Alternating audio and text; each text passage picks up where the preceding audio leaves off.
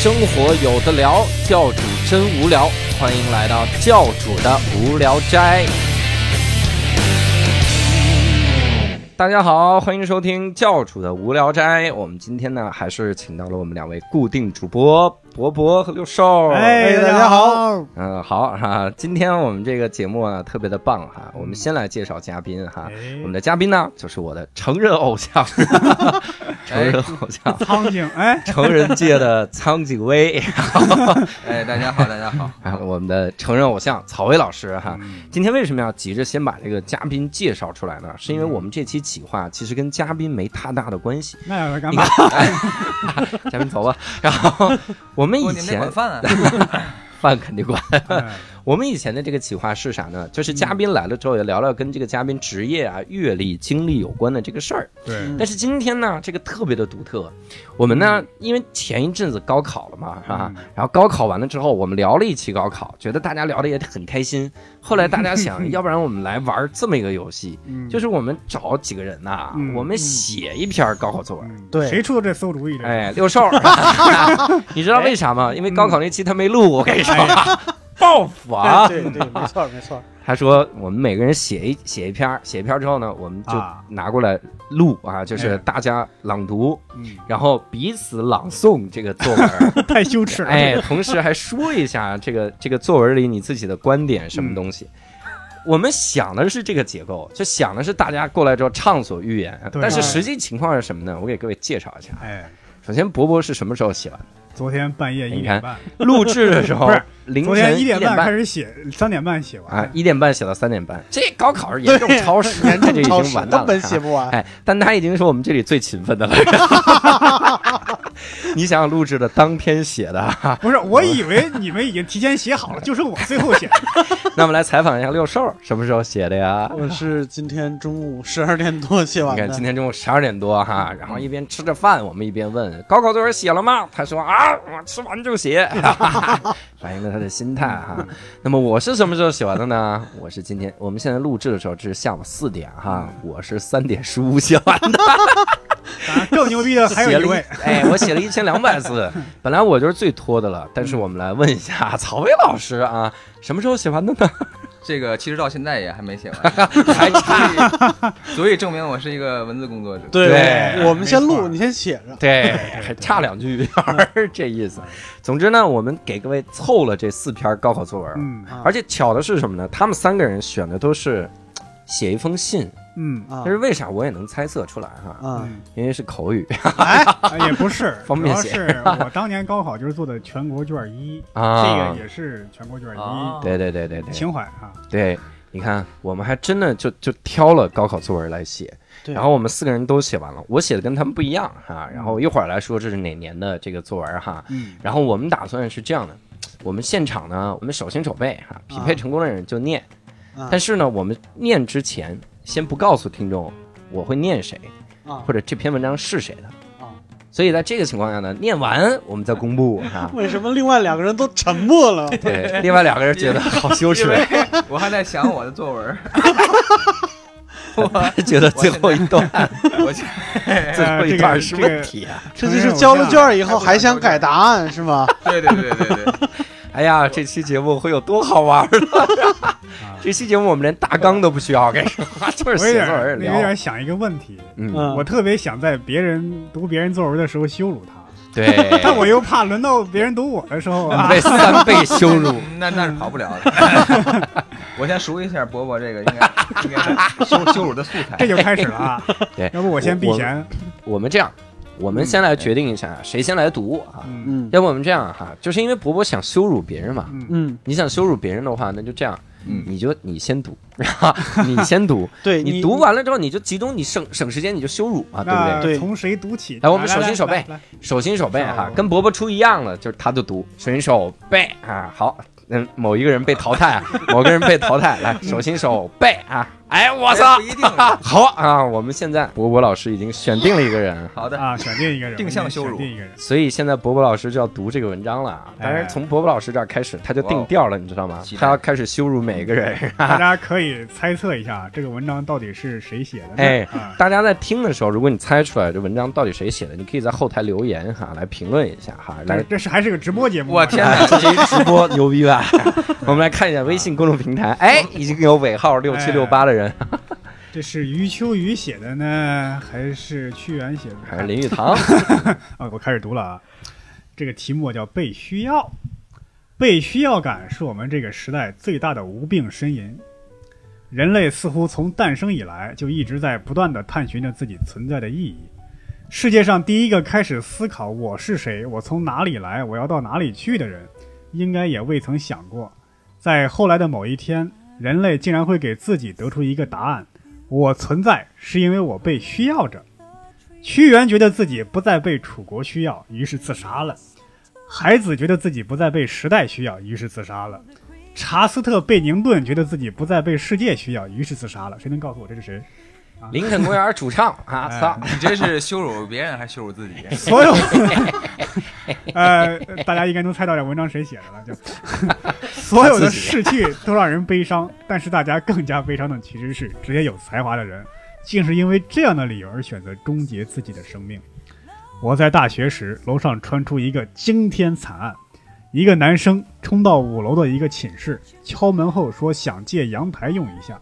寝室里的人一看，这个男生手腕已经忍痛划损，鲜血横流。这个寝室的男生们当然觉得事情不妙，没让他进屋。然后他跑到六楼，敲门后学聪明了，不说自己想要借阳台，于是这个寝室的人就让他进屋了。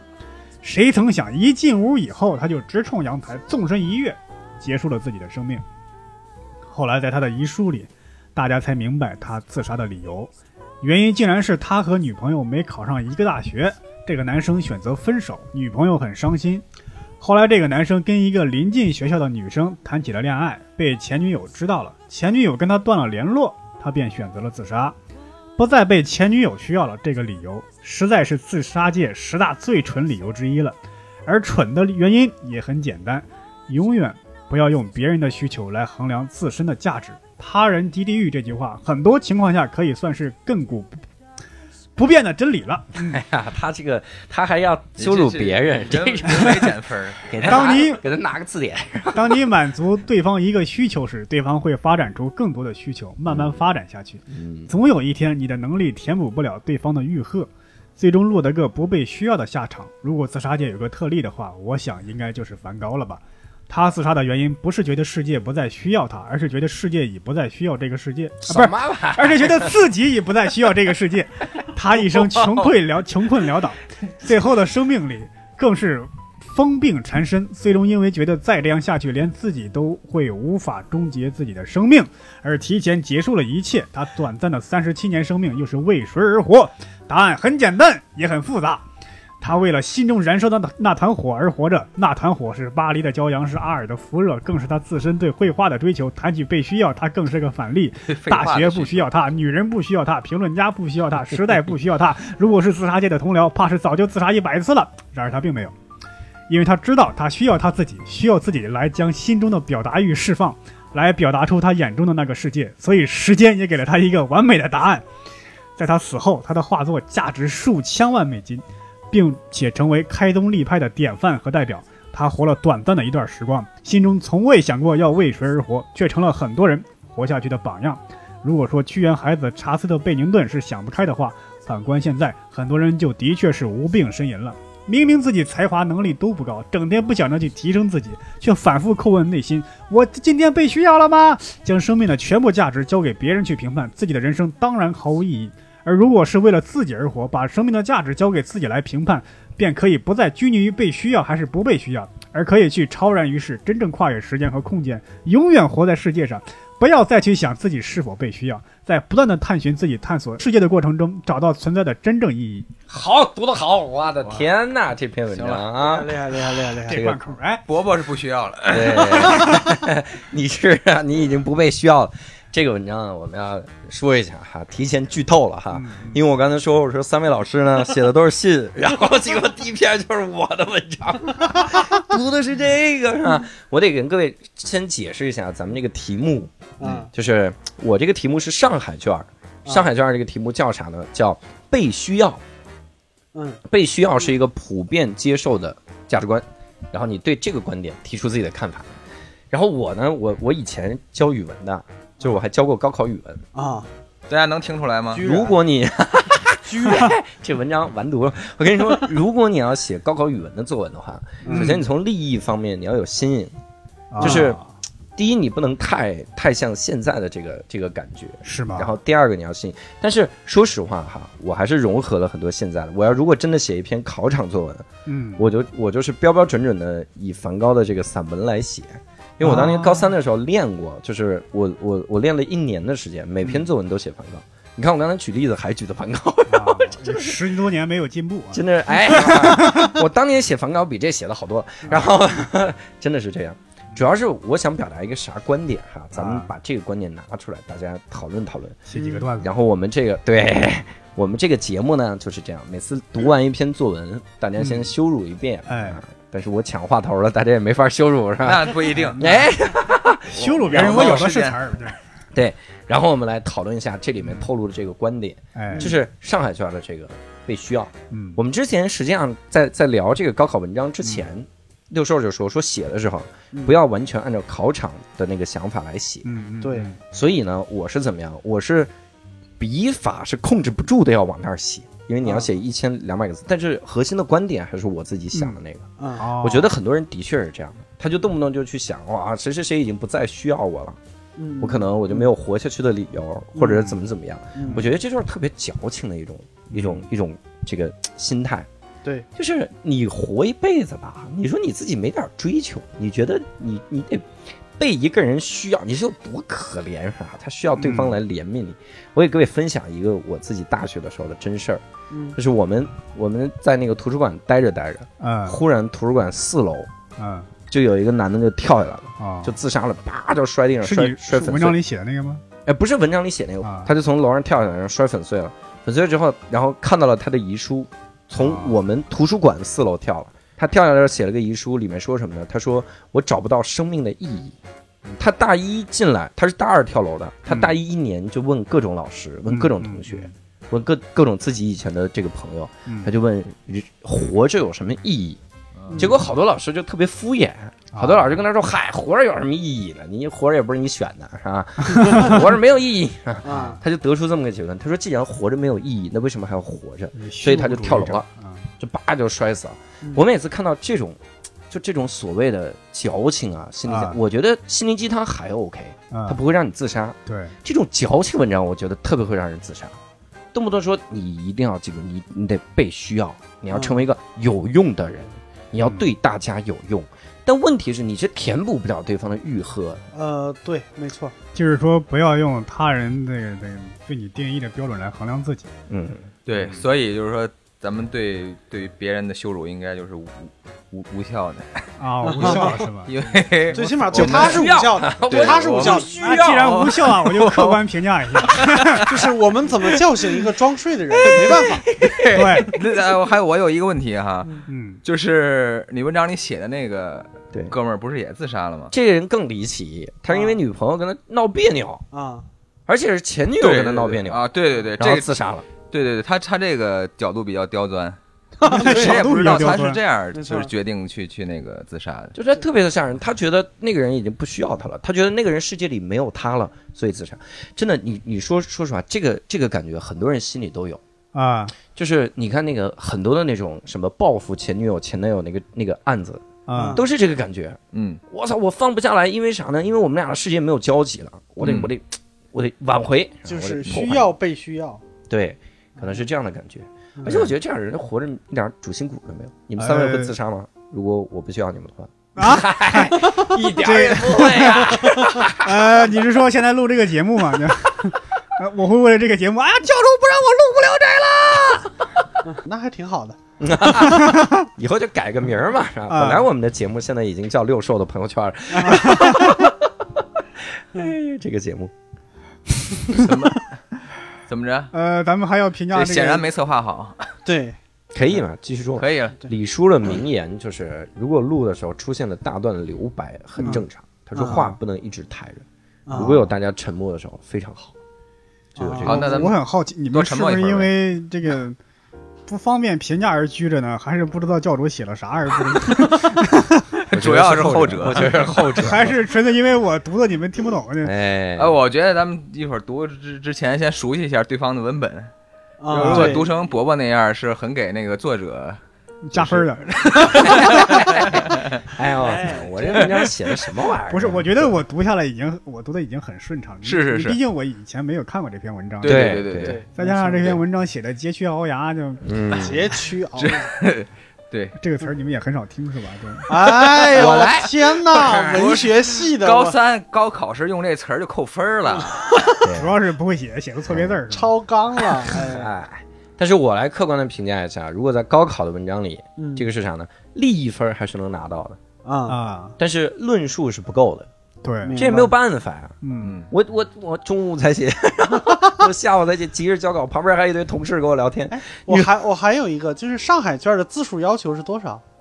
都是一八百以上，然后格子给一千五，哦，是这样啊，对我以为都是八百左右。不会的，我啊。给一千二。嗯，啊。教主给自己打个分呗。我觉得这文章啊，嗯就是我已经没有当年的满分六十，满分六十，给自己打多少分？傻了，现在满分是五十。啊现在作文，你看他不了解满分了，我操！但如果是满分六十的话，我觉得这个文章四十五吧，那满分五十呢？还满是分五十啊，三十多吧，三十三十八，我觉得差不多，大概是这个分儿啊。今天目前第一高分儿，啊，占据排行榜第一位啊！啊你们想清楚来个人把他打败。你们想清楚，我给你们打分谁啊。谁谁谁谁？接下来我再读一篇怎么又是你读啊？啊，我不是预读啊，接下来我给各位读吧，我已经被各位发现了哈，嗯那我来给各位读吧，嗯我随便挑一篇读了啊。哎，哎，这个时候你们都不知道我要读谁，嗯，但是我就读了。我也不提示你们，嗯，这个文章的题目叫《踏着我的尸体前行哇哦，哎呦，这个就厉害题目就得扣分啊，这是》，这是这是以前日本一个游戏 叫暗尸，从题目开始好。啊，有俺妹嘛，就一上来 俺踏着我的妹妹前行。嗨，俺蛋俺蛋你这你这这这尺度太大呀！踏着我的暗杠前行，哎呀，哎呦我天！这还得必怎么还有须听过。callback？我靠！我开始啦，啊，尊重一下作者。行行行行，我写的第二篇啊，你好，旅行者。嗯，这是一封写于你出生前两年的信件。现在你已经十八岁了。嗯我写这封信的目的是为了让你在十八岁的时候明白，你来到这个人世间目的，很有可能就是为了挑战我，未来的我。别误会，我不是什么权贵，嗯。也不是自大狂，嗯。这也不是什么勇者斗恶龙的幻想故事。哎，我只是一个普通的成年人。嚯，我想，如果没有意外，二零三八年我还活着，五十四岁，一个老成持重的中年男人。嗯，这个世界上，我这个年纪的人掌握着这个世界上大部分的资源，哎掌握着世界的规则，开拓哦奋进，埋头前行，哎呀，匍匐的呀，埋头前行。我们拥有知识和经验，明白身边人的喜好，甚至可以把人群分类分析，谈不到多精准，但是偏差不大。我们甚至了解并且熟悉这个世界运行的规则，懂得在线团里面跳舞的道理。我们几乎做所有事情都是最有章法、最有效率的。我们实现愿望往往比你现在更轻松，所以拜托你干掉我们。哇，这个厉害了哈！科幻小说，我在你这个年纪的时候啊，听到过一句话，所谓教授就是懂得如何坚持自己偏见的人。我想这句话很有可能在所有领域都适合。是的，作为成年人的我，拥有的知识与经验是我的武器，也是我的包袱。我已经僵化了，我很固执，我会把我的偏见与自私用冠冕堂皇的公之于众。我干得不错，它往往是奏效的，甚至听起来会很有道理，并且拥有拥趸。最可怕的是，我并不是什么坏人，我只是擅长怎么坚持偏见而已。这让我偶尔看不清楚自己和这个世界，世间万物对我来说都是模棱两可的。比如，我会说大雨中的出租车，抬高数十倍的价格是合理的，因为如果没有人抬价格，出租车就不会在大雨中出车。最后的结果是没有人能够打到车，没有人能够回家。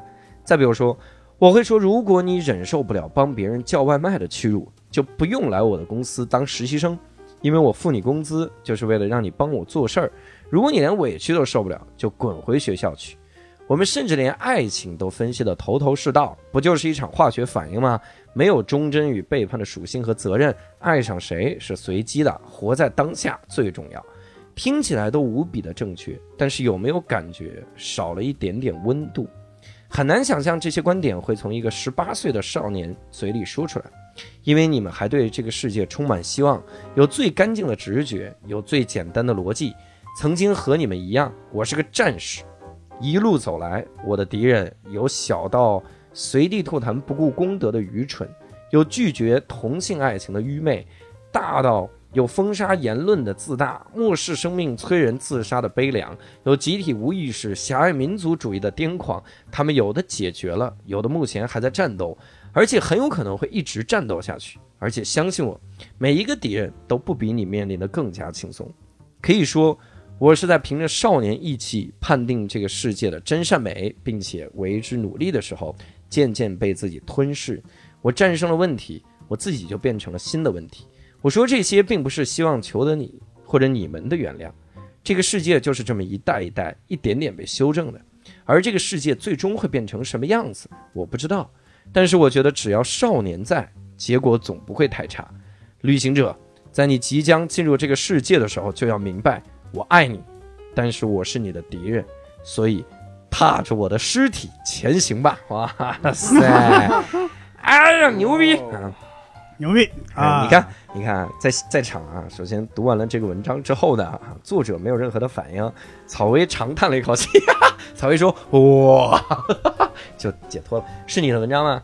呃，听着不太像，听着不太像吧？当然不是了，没有因为我主要我我主要是是算了一下，他说他他都五十四了，对，算了一下年纪，算了一下不对不而且而且第一句话就暴露作者谁了。对，而且这个文章最厉害的是啥？他算的是二零三八年，我都五十四岁了，对啊，但是那个题目是我跟二零三五年的时候有一个约会，啊，他写二零三八年，着急了，着那急上那那行，来就完这着急先把先把分扣完吧，就是。对，不是。下一篇，下一篇，下一篇。这是这是数学分儿，我靠！他这个你这不是数学分儿，你这是啊。政治分儿，真的啊，你不明白二零三五年的意义哈，所以这扣在政治觉悟上啊，这零分儿。二零三五年啥意义啊？你不知道啊？啊，哈，完犊，我也不能说呀，这这也得扣了，这个这他那文文章已经扣完了哈，啊先知道嗨谁的文章呢？站出来承认一下，谁的政治是零分？呃，我嘞，哎，问一下，你是党员吗？我不是啊你，看，就活该当不了党员。这个啊我就是一个群众啊。你是个你群众，你用这种口音，你这叫阴阳怪气。我告诉你对，，我告诉你，现在群众是少数派，我告诉你。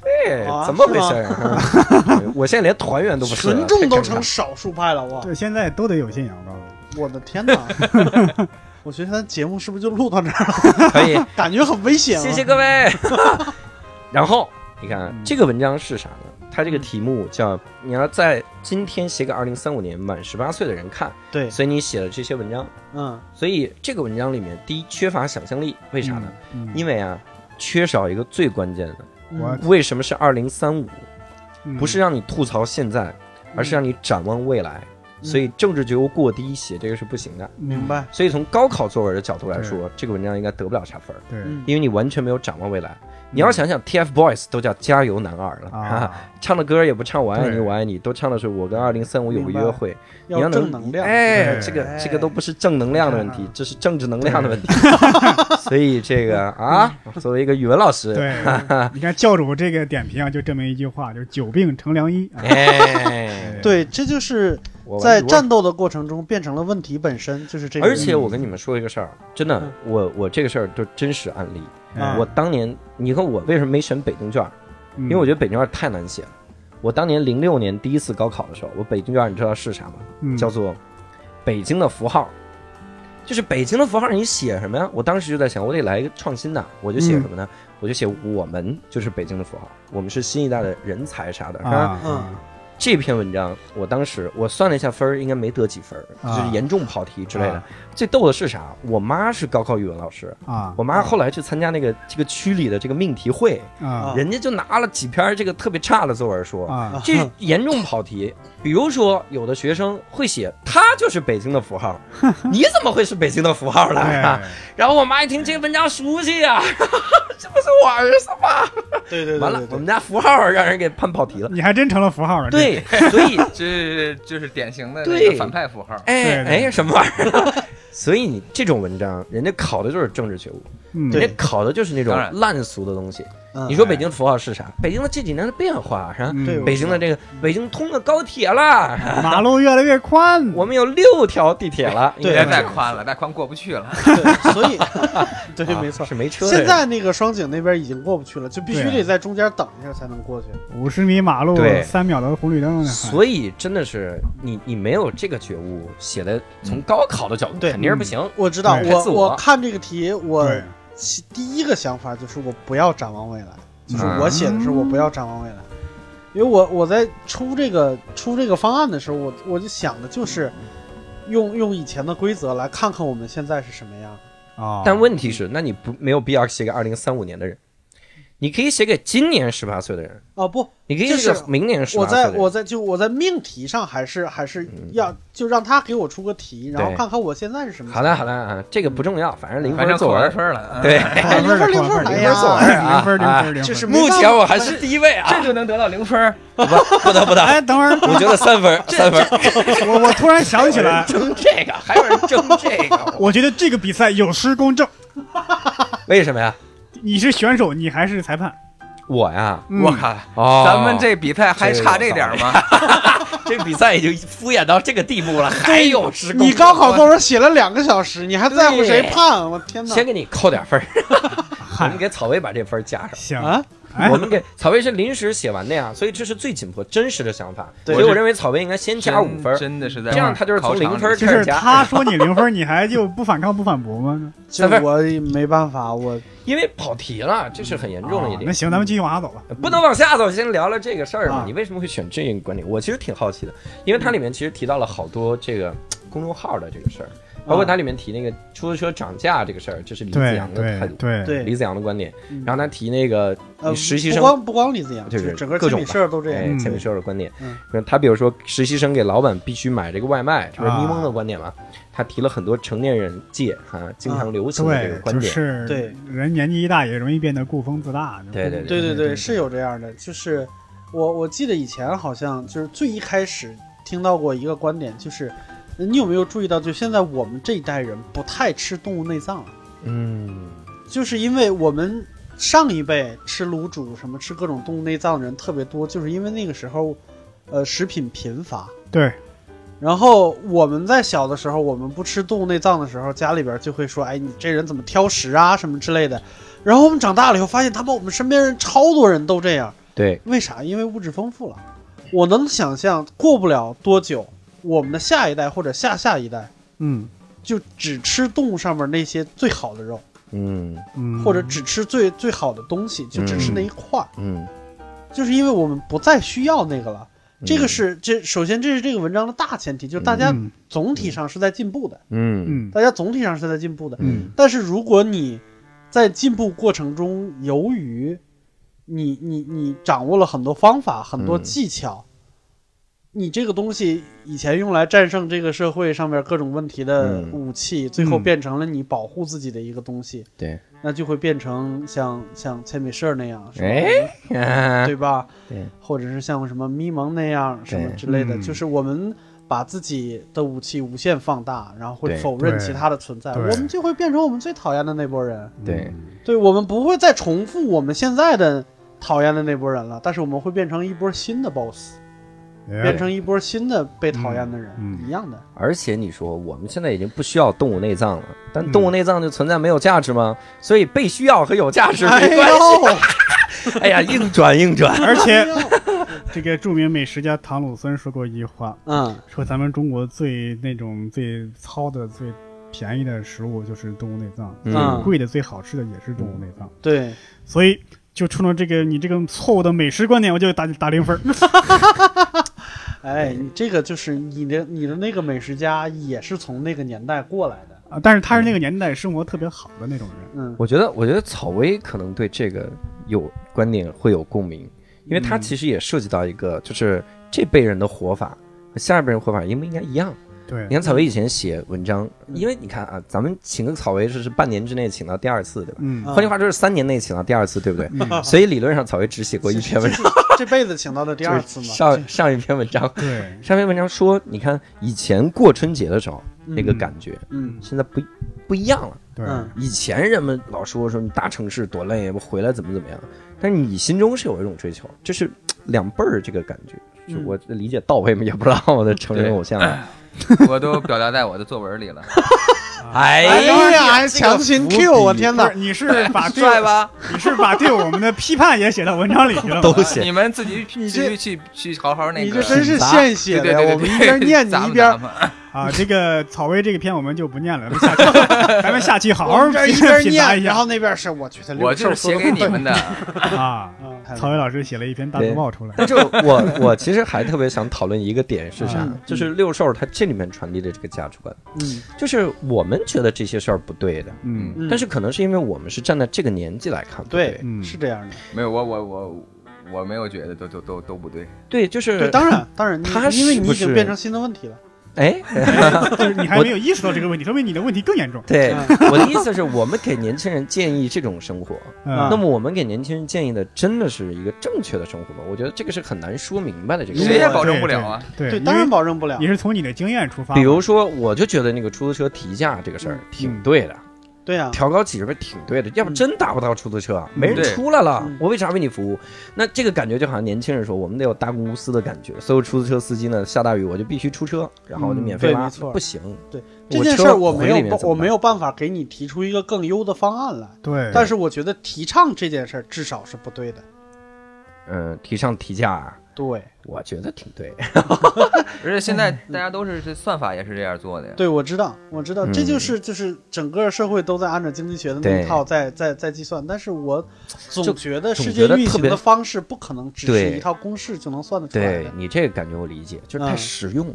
太实这个我也是用了对觉得这个有有这个感觉。这个本来就是个实用的领域啊。人人还是应该献出一点爱，这个世界。人人人人不你得垮了吗看有没有这样的人啊出现。嗯就是我给你打个比方说，就是像这个，就是比如说下大雨了，外边有嗯打车的，我可以接受有提价的出租车在，对，但是也不要一个劲儿的提这个这个提价的出租车，而啊否认了那些在车上绑小红绳可以免费接车的那啊些人。那当然了，对，那肯定啊。对，嗯但是现在我们有的就是某些社，对对他们在宣传或者他们在传达自己思想的时候是。是是只提这一部分，那一部分是完全完全不涉及的，哎，这样会养出一批怪物来的。对对对，就是他可以说提价是合理的，对，但是你不能就说就该提价。对，我知道他的他的责任里边百分之九十九都是在告诉大家提价为什么合理。对，这个这这点上他做的一点一点错都没有，这个没问题。嗯，但是能不能稍微顺带也提一下，对。就是对，对吧？还有另外一种可能，因为现在基本上是各个阶层啊都是互相为了自己的利益在博弈嘛，对吧？嗯。就是我不可能你这边提倡，我这边无私，你受你受益，我受损，咱们得有一个共同的一套方案。咱们我你受益了，但我损失的又不是太多，可能这个还可以接受。嗯，我觉得挺好。对，包括后来咪蒙那个也是，就是你你你如果受不了委屈，你就滚回学校去。其实，在职场里边确实是有这么一个规则的，但是嗯如果把这件事儿推到这么极致的一个说法上的话，那这个社会就太冷冰冰了。是这是嗯他是用传播的语气代替了价值观，对对对对，对这这是这个存在这个问题。就从来如此，但从来这样也不对呀、对？哎，我说啊，要不然是不是该我读了？对，对，行，我们今天草薇说话这么少，我们得让他集中说说话，念字数最多的一篇啊，那也就没办法了，我看看啊们就知道了是谁了。草薇肯定不不念的是自己的吧？哎，这背不呃，住。要不我先出去避嫌一下。哎，我们终于要到那个要羞辱我们的人了，但是他刚才错失两次机会。这个我剧透一下，这个伯伯的这篇 基本是零分跑不了了。为为啥呀？为啥呀？因为既跑题，然后标点有的还不对。啊，标点零分啊！这这阅卷标儿点哎，等会儿我好像没用标点啊。哎，对呀这是问题，这不就是问题吗？但是他他这个比六兽强的一点是他这个时间是对的，对二零三五年，对哎呀你看人家这个，这个强这么一点强在起跑线上了已经。对，就看标点能不能挽回这局了。标点给你扣分高考数学及格了就。这个题目叫“时光瓶留给二零三五年的十八岁青年”，不是很好念。二零三五年的青年朋友，这是一封来自二零一八年的信。当你阅读这封信的时候，我已经我已经四十七岁了。还喘了一下。哎，哎我是严格按照他写的这 对，个，我知道啊，我们也在看，这还信里面真真实啊。口述我很好奇，我很好奇，那时候我所生活的世界是怎样一番景象？人们还玩手机吗？或者手机还存在吗？苹果还是最大的科技公司吗？百度什么时候倒闭的？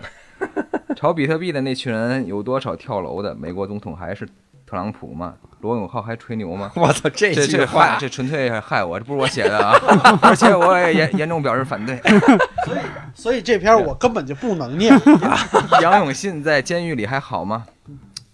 今年的莫斯科举办了第二十一届世界杯，这一次中国男足依然没能入围，所以我很好奇，二零三五年的时候，中国到底有没有取缔中国男足，好让他们不要再糊弄全国球迷了。你要知道，人们总是喜欢总结过去，展望未来，唯独对当下是难以言说，说也说不明白的。但我仍然很好奇，我们现在面临的问题，在未来解决了吗？二零一八年的科技界，阿尔法狗战胜了人类最顶尖的围棋棋手，谷歌 AI 通过了图灵测试，无人驾驶汽车技术已经成熟，但因为法律伦理的原因还未上路。人工智能有了阶段性突破，但离我们想要的还差很远。我迫切地想知道，人工智能在未来发展到了怎样一种地步？外卖、快递、煤矿工这样的工作是否已经被机器人包办？人们转而从事纯粹的脑力劳动，闲时听单口演员讲着笑话，或者让机器人模仿一个你喜欢的单口演员。没错，仅仅是模仿单口演员，不可能被人工智能取代吧？一个重要的问题，我不知道你是在怎样的环境下读我这封信？是像乐观的科幻电影那样，是慵懒地躺在沙发上，在机器人灵巧的双手按摩下阅读呢，还是像悲观的科幻小说那样，在一片废墟中提心吊胆地读着，时刻担心随时可能光顾的机器人杀手？你要知道，这两种情况，人类很早就在小说和电影中设想过，但在安逸的诱惑下，在经济利益的驱使下，人们通常更愿意相信前者。也有少数科学家提醒人们提防人工智能，但人们让呃仍然你看错别字，仍然乐此不疲地钻研新的技术。未来，希望未来不会辜负这份天真。大家再坚持一会儿啊！人类进入二十一世纪之后，各个方面整体趋于进步，但在某些时刻、某些地域的某个方面，会出现停滞乃至倒退的现象。种族主义、极端主义、威权主义在某些地方愈演愈烈。在美国，尽管很多人不愿意承认，亚裔已经成了最容易遭受种族歧视的群体，而且这一现象长期为人所忽视。这个恐怖分子变得越来越狡猾，善于钻各种空子，在人们放松警惕的时候给予沉重一击；而在某些地方，新闻越来越难做。人们原以为在互联网环境下 会提升人们的这个自由及分享意识，人们思想言论的尺度会被逐渐打开。然而，互联网也像传统行业一样，出现了一些垄断性平台，而政府只要善加利用这些平台，就能比以往任何时代更经济地限制人们的思想和言论。人们在互联网上传播的都是一些热情泛滥、甜腻到甜到发腻的信息。微博、微信、今日头条到处都是猫猫狗狗、美食或者明星的新闻，要么是明星带着猫猫狗狗吃美食的新闻，无聊的令人作呕，应该是德啊。而一些自媒体则是标题党的集中营，拿手好戏就是发布耸人听闻的标题，这些标题常常真正有价值的信息消失在信息洪流里。那么，在未来，人们是否打断垄断平台的壁垒吗？能否吧？能够做到无视标题党，主动搜寻自己想要的东西吗？能够利用互联网自由分享彼此的东西吗？在我们这个时代，人类从未如此关注身体健康，男的都想练出八块腹肌，女性都想练出翘臀，啊，这种在人类审美历史上从未出现过的审美观，请告诉我，在未来这样的审美观正常吗？对八块腹肌和翘臀的追求是正确呢，还是沦为笑柄呢？在我们这个年代，很多大企业家都信誓旦旦的说要消灭疾病，现在治愈不了的很多疾病，比如艾滋病、埃博拉都能治愈吗？那些冰冻起来的人现在醒了吗？治好了吗？接下来我还拜托一件事情，请你在读完这封信之后，把它交到一个著名单口喜剧大师、影视剧明星、诺贝尔文学奖获得者的手里，也就是要不要脸？作业就是他手里，我手啊，我手里。草草莓手里，谁读谁手里。我告诉你，哎呀这个我们基本实现了现代化，难道就是这样吗？不要脸，这个可以说是本场最 最劲爆的结尾。压轴了啊！哎。就老师心里想的是，哎，这个四十七、四十八、五十一、我先说一，下，这篇文章不代表草莓老师的真实水平，草莓自己写的是吧？那挺像单口喜剧大师的。哎这是我写的，哎，你为什么要分享这？我觉得他的很多的点，我觉得还是很有关怀的。就是嗯我很多事情是解决不了，嗯我不是给你建议，嗯我是来问，嗯那个时候你解决了吗？嗯这个就跟六兽有本质的区别。哎，六兽他一个上世纪的人，嗯给人家二零三五年的时候提建议，嗯，这个？这个时候呢，我就想推荐给大家一本书，叫《理性乐观派》。嗯就是这本书里边儿，他讲的最大的一个问题就是，你现在认为非常难堪的一些局面，嗯，只不过因为你参考的时间段还不够而已。嗯，我们总体上是在进步的，对，对对所以你现在考虑的这些很很很很，你也许你觉得很大的问题，嗯。在历史面前可能是一些很细碎的鸡零狗碎的问题。对，跟猿猴一比，我们哎，我言论很自由了。对，没问题。猴都哎，不会说话，咱们讨论的是这个问题吗？感觉你没说吧？我也没说呀，我我这个为其实这个这个文章在写的时候啊，嗯，有点是纯粹是应付交差，哎？没有记住我们都看出来了，啊。从这个水平上你也能看出来，不代表六叔老师的真实水平。到底就是这文章到底是谁的？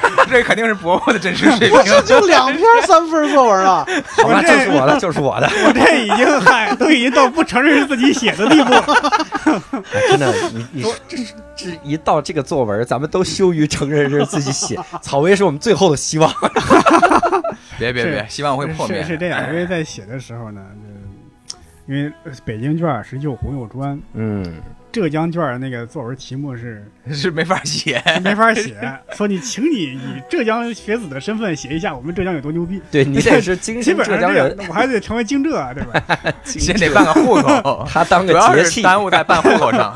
对对呀、然后就写了这个题目。这个题目说实话，对中学生生来说是很好写，嗯但对咱们来说呢，就等于你想写想写出这个深度什么，写出宏观上来讲，就显得很扯。嗯嗯，所以我写这个就写的很浅，就好像应付一样。我也不知道这这这个题目真的，我确实是嗯无从下手，就哎把现今的情况列一下，然后写未来解决了吗？这种对很。俗套一种东西。你这关心的都不是民生问题，你这个时政还是有点跑偏不是这这个我胸怀宇宙，啊！可以，渐动人身无分文，心忧天下。对，我觉得你写这些东西，就是里面那些关注的一些事儿，啊，有很多的事儿会持续性的继续被漠视的，就是我们发展的重点又不在这儿。有一些传统媒体人的那个风骨，嗯，那就是这话说的是，就是他也没去过媒体，你但是没有传统媒体人那个那个 水平啊，传统媒体现在没人了。光剩风骨了。对，都风化了，都风干了，都。这个题目，其实我一开始写的时候，我想了一下，我觉得还挺有意思的。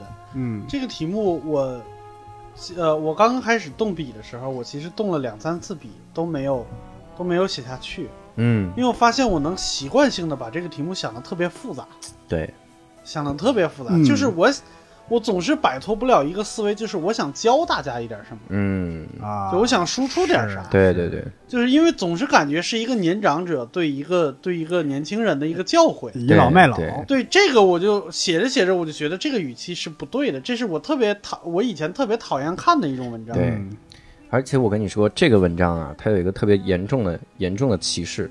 哪个？这个歧视是啥呢？它让你现在设想写给二零三五年的十八岁的人，嗯。嗯，他什么意思呢？他的意思就是你现在十八岁，他默认就是你现在十八岁。嗯。啊。但问题是，高考是忽略年龄的，啊。我们高考鼓励所有人参加。对。我如果一个七十多岁的人，嗯。真的说实话，如果我今年七十八岁，嗯。我坐在考场上看到这么一篇文章，嗯。我他妈我第一句话就写二零三五年的十八岁的你好。嗯我在想我能不能活到 二零三五年，就是这是我第一个大问题呀、帮我签下坟，对，哎，就是我会留个电话号码，我说你打这电话，然后。留个二维码，你扫这二维码，你看看我还我还在吗？我肯定是这个想法。对啊，对，所以我我我就写来写去，写到最后，我觉得还不如就检讨自己就好。嗯，嗯，对，就不要教大家什么东西了。对。嗯，但是伯伯这个角度就好，他这个就没有什么歧视啥的，他真心是在跟你思考，就我们这个时代但遇到的问但感题觉就几是伯伯马上就要得抑郁症了，这个抑郁没有啊，对，就是能够能够见到任何问题都是很悲观。对能够烦到他的事儿太多了。对。嗯，但是他仍然坚信自己单口喜剧不会被取代，就是就是 AI 已经要统治宇宙了。对只有这一个方面是盲目乐观。你你门外都有 AI 杀手冲进来了，但是这个杀手他能杀了你，但他不会讲单口喜剧。对，唯一的单口喜剧大师就在这对个。，这将来这个机器人可能把全人类给给干掉，就剩下单口喜剧演员，哎，你就给我讲段子 因为我们不会呀。啊！对，再深奥的数学难题、物理难题都会，对，就讲段，就是讲段子不会我讲给谁听啊？问题是，讲给机器人听。你要逗机器人笑，这得多难啊！机器人给你颁奖，就你们有没有发现，如果机油加多了的话，你的腰会疼，机器人笑的嘎嘎嘎嘎嘎嘎。太生气了。怎么机器人到了那个时候还是他妈这么一 这么一个形象？但是我客观的说一下嗯，伯伯这篇文章一定会比六兽的文章分高，啊。啊。因为他忽略了自己的一个问题，就是他真的是展望未来，他真的是在未来，当然当然，未来的，但是更多的事情你没有，你没有解，就是你怎你明白吗？没有啊。啊，哇塞，所以到现在还排名第一，所以啊。所以这个，所以我认为你的作文啊，嗯。这五十分就应该啊得三十50分八啊，五十分满分的话 就应该得三十八点五。哎，你的呢？我是三十九嘛，你进一位啊，好吧，我是三十八，呀。啊，咱俩这不相伯仲，还不分伯仲，还什么玩意儿？没事，干脆并列三十八吧就。可以不，是这一分啊，就好几千名出去了。真的，这不是老师经常说的吗？那行，你牛津我剑桥。，对，但是我在这儿，我在这儿真的要客观说一下，嗯我之所以我之所以不选这篇文章，啊，是因为我也不选浙江那个文章，嗯是因为啥？因为我觉得这些文章里暗含着很强的歧视。嗯，高考是目前来说唯一公正的东西，对，你的高考作文就要公正，对，你不能写了一个东西让一半的人就他妈没话说。对，你说你心中的浙江，那我如果是外省的呢？对，嗯，我如果我就是爸妈工作的原因，我迁到这边了。嗯，你说你高考移民，我他妈怎么不移北京了？我移上海，我这一个压力小点儿。浙江是你们你们可能离太太远，嗯浙江是这几年新高考的试点单位。啊，新高考是浙江和上海啊。试完了之后采取的上海的模式，浙江这六年的学生全糟蹋，就说这啊。六年白试了，小白鼠，就是我们不能用浙江的模式，这是个错误，这是高考他们这个四部委同时说出来了，啊，就是这这个错误改错了。嗯，那你你你这种情况下，如果我是个高考移民，第一我不会盲目的往浙江移嘛，嗯。那我要真移了呢，你写写你心中浙江，我他妈没得写，对，你让我怎么办？对，对然后去年也是，去年有高考作文啥，你谈一谈共享单车，你对共享单车的看法，嗯，就好多人就玩命写，你真是搞笑，你高考真的是给那些能接触到共享单车的一线城市的人改变命运的机会吗？不是，嗯你很有可能就是个贫困山区的人，他真不知道啥叫共享单车。哇，你在这个情况这，是到今今天到现在为止最好的就是作文了。哎哎，这个作文好。哎，哎，我真骂过高考，这个就有正能量了。你我天哪！你看，我跟你说，我真骂过高考。嗯我参加了两次高考的这个，就是我成人之后啊，还参加高考。嗯我三次高考，两次考了语文，就啊第一次是没去考，嗯，两次考语文，第一次考写的梵高那一套，嗯我觉得特别好，然后考的分儿特别高，五十分满分应该得了至少四十六分左右，因为我前面都空着，我知道我错在哪儿。嗯然后呢，我有一篇真的表达了，我真的写出了，就有一年我是真的写出了自己的表达，我里面顺便连高考还批判了，高考那个文言文出了个啥呀？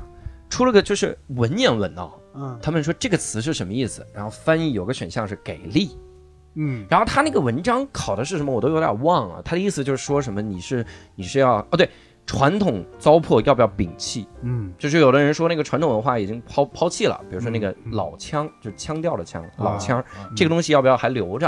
啊。我的观点就是该淘汰就要淘汰，啊，你自然而然会选择新的东西。嗯。然后我里面还举例子，我说就连高考都已经用了网络用语“给力”这个词，嗯。词典里都没有，你们用，这说明这就是发展的趋向。嗯传统文化你要硬给它续命，是能续下来，续下来干嘛？就是给一部分的人自嗨。如果传统文化它本来有生命力，人家活得好好的，人家你比如说现在我们老说京剧快快消陨了，人家消陨了吗？人家没有，啊，对，人家会活得好好的，只不过这批人他这个这个比例没有那么高而已。没错人家一直也活得好好的，用你担心。嗯好多人就说，你说开心麻花现在场场都爆满啊，以前那个经典的话剧是不是就完蛋了？人家照样爆满啊，对人家开的少，你没关注而已。你就看到明星大红大紫，然后你跑过去问一个文学家，哎，你没红啊？你怎么你你你你是不是觉得文学没落了？没啊没落呀，对不用你管。我写了这么一个观点，几乎没得分儿，我的高考都是以后错别字儿再少点儿，就是 但哎但你已经在那个阅卷老师之间传开了，对，就封杀了已经。写这说这又又是一个符号，，对我领导，我我我领导有一个特别逗的习惯，他也是每年去参加高考啊啊，啊然后他教高考英语嘛，所以他全套都考，连高考语文都考。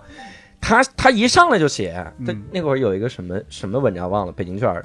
他说我是一个培训机构的老师，嗯，然后我每年点燃学生心中的火焰什么，他写了一篇文章，回去还复述出来，立刻就回想觉得自己写特好，不是他的意思说，他说至少我在高考考场上表达了自己真想要的。嗯。啊然后我们就帮他分析，嗯。我说这个老大，这个文章啊，他说可能到第四段的时候出现了一个反面的观点，嗯，老师可能会扣分儿。我说你拉倒，第一句就扣了。我是培训机构的老师啊，零分儿。诚心果乱这属于不能介绍自己，不能介绍自己身份，透露个人信息，对，对，不是不是，透露也无所谓，啊。关键是是。这个。关键是你得把自己口号写上。哎哎。哎，培训机构大家本来心里就有点难过。对啊。对，我有几次都不让我考高招办的，为啥？他说你这新东方了，你你们天天啊拉低我们录取率。我说你可拉倒吧，我还拉高你们英语平均分呢。哎，不是，你这个报名影是影响你那个学校还是当地城市？是就是城区，城区？我是影响城，啊我不我不能挂靠学校报，啊是这样的感觉。啊所以我觉得高考这个这个题是有失公正，但是伯伯能从这个角度切入，我觉得很不容易啊。这嗯毕竟是能得三十八分的人呐。哎，三十八分在高考上可不多，我告诉你。那么接下来哎我们就要有请六兽老师啊读一个今天神秘来宾的文章。还真想猜猜不出来是谁。真的，这是谁呢？这事儿呢，听众也一块猜一猜，啊谁呢？啊，我跟你说，读到这儿已经没听众了，是吧？啊 听众他咋读的，写的啥呀？听众回去写文章。哎，我看到有一条 留言，嗯哎，，微信啊，这个微信尾号三八三八的同事，同事，对我来我来读一下教主女朋友写的文章。哎，草莓老师，嗯教主非常荣幸承认偶像，嗯非非常荣幸，既当承认偶像，又当女朋友。这个文章的题目叫做《愿你基本过上你想过的生活》。今天我刚过完人生第四个本命年，心情有点惆怅，想跟你这个年轻人说说话。虽然我并不真正认识你，咱们是在做大保健的时候偶遇的。那是我这辈子第一次去做大保健。你说你也是第一次，巧了。这是二零三五年，我已经四十八了。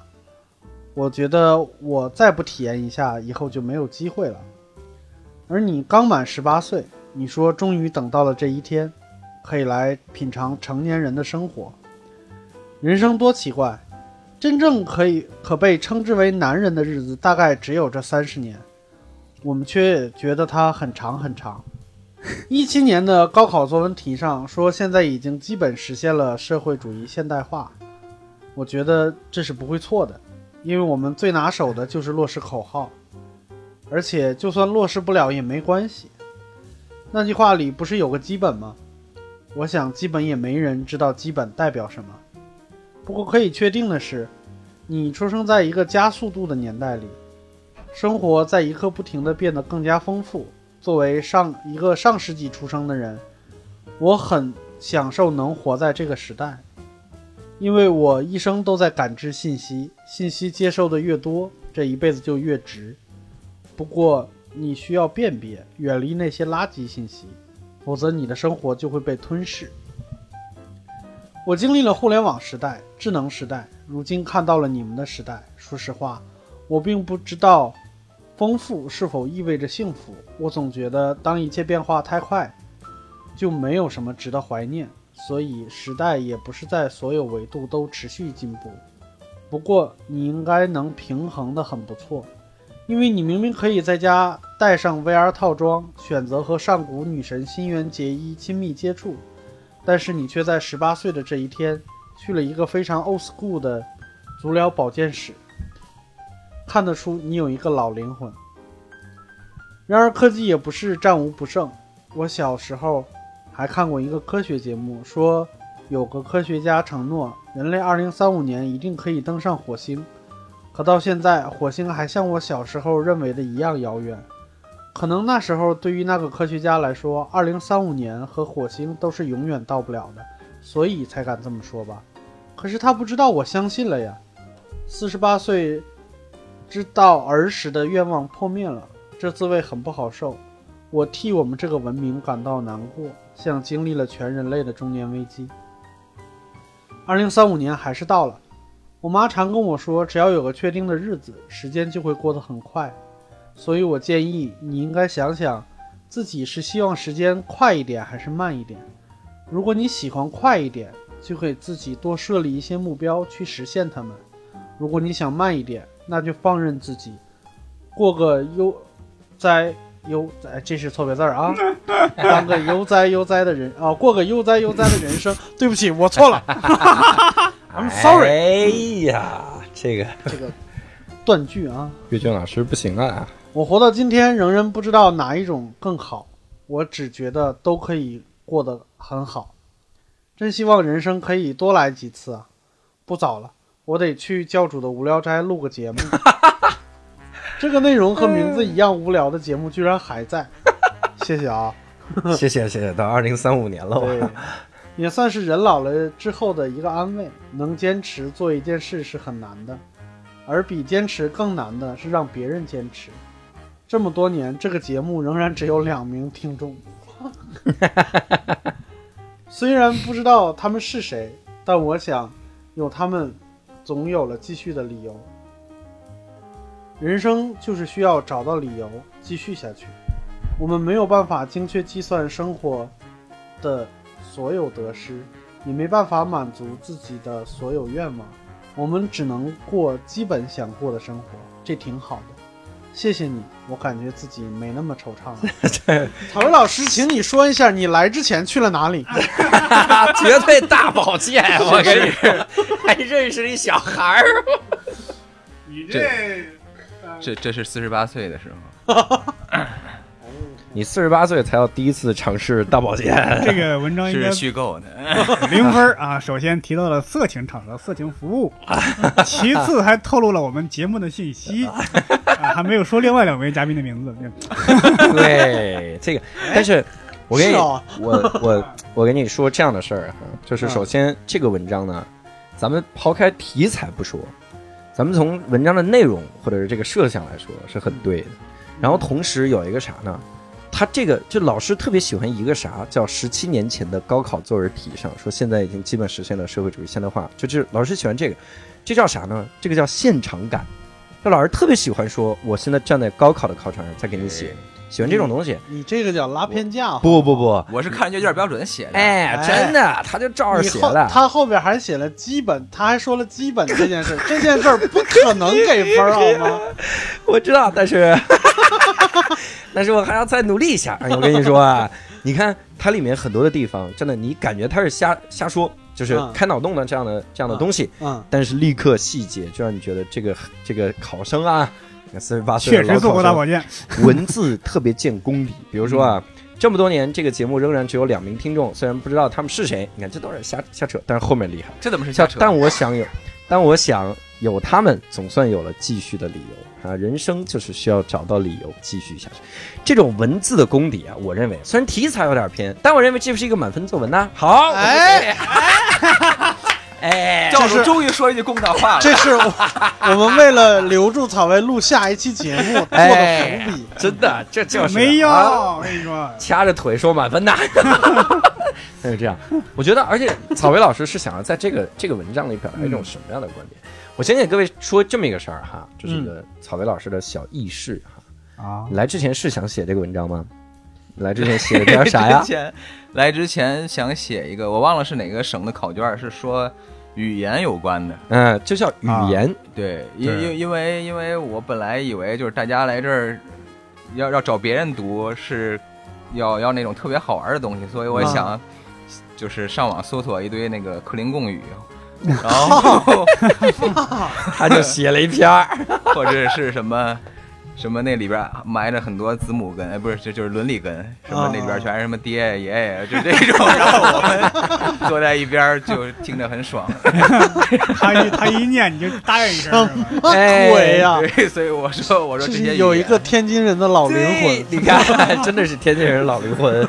我觉得，对，来到了我本来是天津味，咋也没学会。我我我我本来是这么策划的，啊，但后来我又看了一眼那个节目要求，我发现大家要提出观点，哇塞，我一下就崩溃了，就感觉脑子就炸了。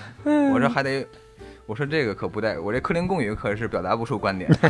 所以你知道最可悲的就是教主，嗯他给了一个完全不在乎多少分的人一个满分。对，对我有什么可悲？我又不阅卷。而且他是写的最晚的一个，对，就是我这种态度，已经是这种态度。真正哎的，光芒需要一点点时你间。看，我我这个我我说实话，就是我本来呢，我的理理想的那个分数肯定是零分，嗯但是满分也能接受。啊，哎 哎呀我操这个装逼装的我天我天哪哪！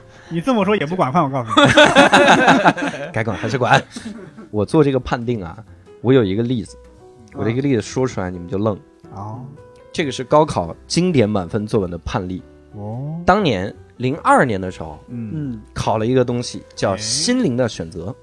嗯心灵的选择有一个陕西卷儿，陕西卷儿那个那个小孩儿，嗯。他答了一篇文章，他来不及了，嗯。他这个做题做到最后实在来不及了。考试是明文规定严禁写诗歌的，嗯，但他来不及了，他就二十分钟，嗯。所以他写了首现代诗。嗯。这首诗现在各位还能搜到，嗯。叫“打开天窗，阳光只有一种颜色”，嗯。好像是心灵奇选择还是什么玩意儿？题目忘了，反正就这个文章，嗯这个文章当时就轰动，然后考了满分，哦就是语文作文是满分。嗯然后后来呢，我就心想，语文作文都满分，你这哥们儿得多牛逼！而且他得多牛逼，他知道不能写诗歌，但他用诗歌跟你硬杠，还写到了满分。然后在这个情况，我说那看看他的整体成绩吧，好，整体成绩考了三百多分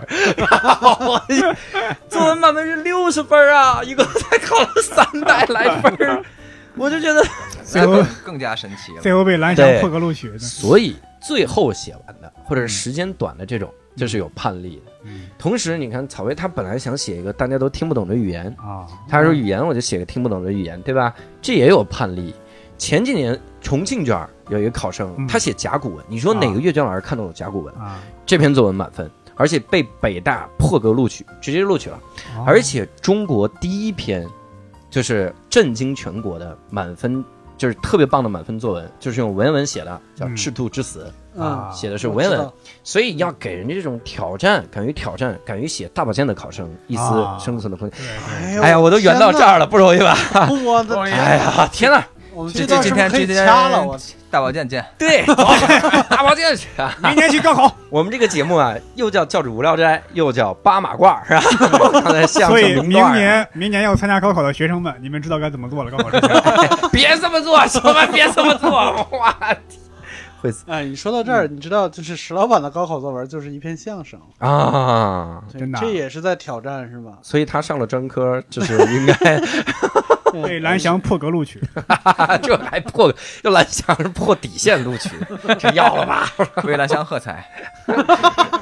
所以在最后的时候，我特别想听听各位表达一个观点，就是你真的认为二零三五年咱们每个人的生活状态是啥？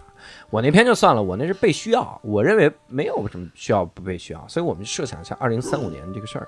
嗯，从草薇老师开始吧，你刚才那么不严肃啊，现在你好好来个观点。你二零三五年大概啥我我我我其实就是你们读的时候应该也感受到了嗯，嗯我的是吧观点。嗯哎 你，要有颗老灵魂，不不是，其实其实你一定要尝试大保健。其实那个六六兽读的时候，其实我因为我写完了，我也没看过嘛。嗯嗯他读的时候，其实我还是觉得很那个伤感的。这个就是我想到我已经四十八了，嗯然后其实我那个写的时候，心里的状态是真的是中年危机。嗯对，就我一直在想着这件事儿去写的。嗯，其实我什么状态，我觉得跟我们拥有什么样的生活其实没有太大关系，跟我们自己的状态和年龄嗯是关系更大的。对你也是个蛮乐观的人，四十八岁才来中年危机，三十八就开始了，好吗？啊，我以为你要说四十八才大保健，你太乐观了。这是第五次中年危机了，已经。哇，对，十年危机。哎，所以三五年对我来说，就是它能不能基本现代化，我其实并不是特别特别关心。嗯嗯就是我，就我怎么样，我比较关心。就尤其啊是，就是到时候我是不是还在一个呃婚姻状态里啊，或者是我在做什么，嗯嗯这些我我觉得是跟我真正相关的。嗯至于，是不是现代化了，那个那可能是我的那个闲暇时间关心的事儿。嗯嗯，嗯但是你会发现你的生活越过越好啊。哦，那是，但是我会注意不到、关注不到这一点，因为我习惯了呀。嗯，对习惯了，就是温水煮青蛙。哎，这是啥意思啊？好，我们这节目随时要被取消了，这节目啊。然后我来说吧，就是嗯我我其实呃就是大概几年前看过一篇文章，就是呃人类的进步是加速度的，而且越来越快。嗯就那个文章上面写的是，就是如果说一个远古人到了秦朝，他理解不了当时人的生活，嗯就是打比方他说了一句“我靠”，就是理解不了的意思。嗯，那这个“我靠”的年限会越来越短，嗯就是原始人到秦朝可能过了几百，就是几十年，几那十万年就不要说我靠了，就是靠就完了，对 省略了主语。对 节省时间嘛。对，哎，好，OK。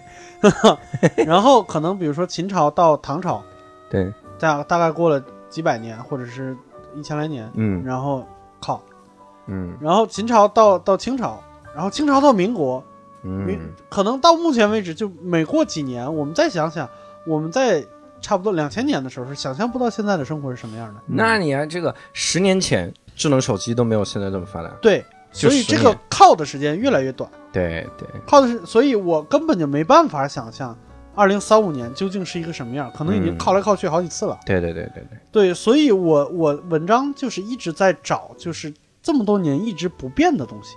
对，就是就是大家在更新迭代，我们在一点一点修正这个嗯。社会应该走的方向。对对对，嗯。我从你们三个人展望二零三五年的这个这个观点里，就能体会到，你们三个人真的是老，然后 就关心的都是民生问题，这个干嘛？你畅想一下，我们二零三五年我祖国就是美好，我我就是有一颗实用主义的心，我觉得我怎么畅想都是错的。好像就得畅想。那你硬想，我们走路都不用走了，路上都是那个慢慢的传送带，哈，还吃什么饭呢？大家都啊，那不就是洼现里吗？每个人都不用工作啦，但是祖国欣欣向荣啊！我觉得最有可能被封的是你这段话。哎，我完犊子，阴阳阳怪气阴阳怪气，完犊儿啊！寻衅滋事，哎我我有一个想法是啥？哎就是我觉得二零三五年，因为我一直关注人工智能，嗯，啊我特别期待你的命运被审判那天。完就是我二零三五年完完不成，对他那个说超人工智能会在什么时候出现？二零五零年。嗯。嗯说二零五零年超人工智能一旦出现，就两个结果，嗯。一个结果是机器，因为机器不会产生恶意，嗯。嗯它不会说你杀光人类，不会这样的，嗯，它一定是为了做自己任务的时候，嗯。顺手把人类都杀了。嗯。而它里面曾经举过一个例子是啥？说你就给一个机器说在纸上画画，并且提高你的效率，嗯。这机器一定会用光地球上所有的纸。嗯。然后这个时候怎么办？他就需要发现你们人类在侵占他的资源，他为了跟你抢资源，他得先杀掉一堆人类，嗯。然后他再造火箭上外太空，然后把外太空所有的纸都用完，他就一直倒，一直倒，一直在优化自己的这个效率。嗯。你只是一个棋子，嗯。就是你说啊，机器会不会来杀我？其实我们没有那么重要，你这个超人工智能听着超不人工智能。对这是一个嘛。嗯。然后还一个方向就是它会变好，很多人是很乐观的，就是嗯。二零五零年第一次出现超人工智能的时候，嗯我们就没有死亡了。因为我们想不到治疗死亡的方法，超人工智能是可以想到轻松想到治疗死亡的方法，所以我们就不会有死亡了。我觉得特期待那一天。那那也会有新的问题。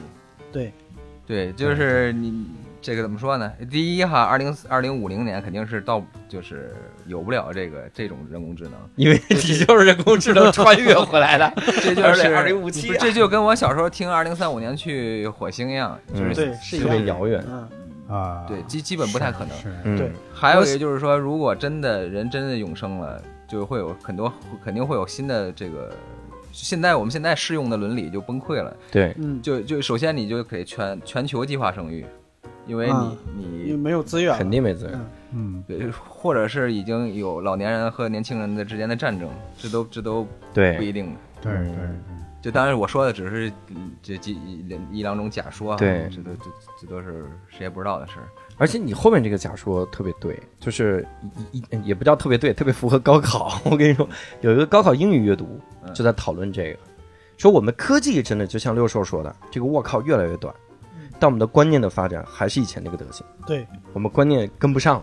是的，所以你像草薇，草薇刚才说，如果比如说到时候伦理道德这一套体系，可能完全就跟不上了，我们不知道该怎么处理这个局面，其实现在就已经有很多局面我们自己处理不了了。对啊跟手机如何共处，这这个这个还能还能。还能吗？嗯，我有的时候分不清。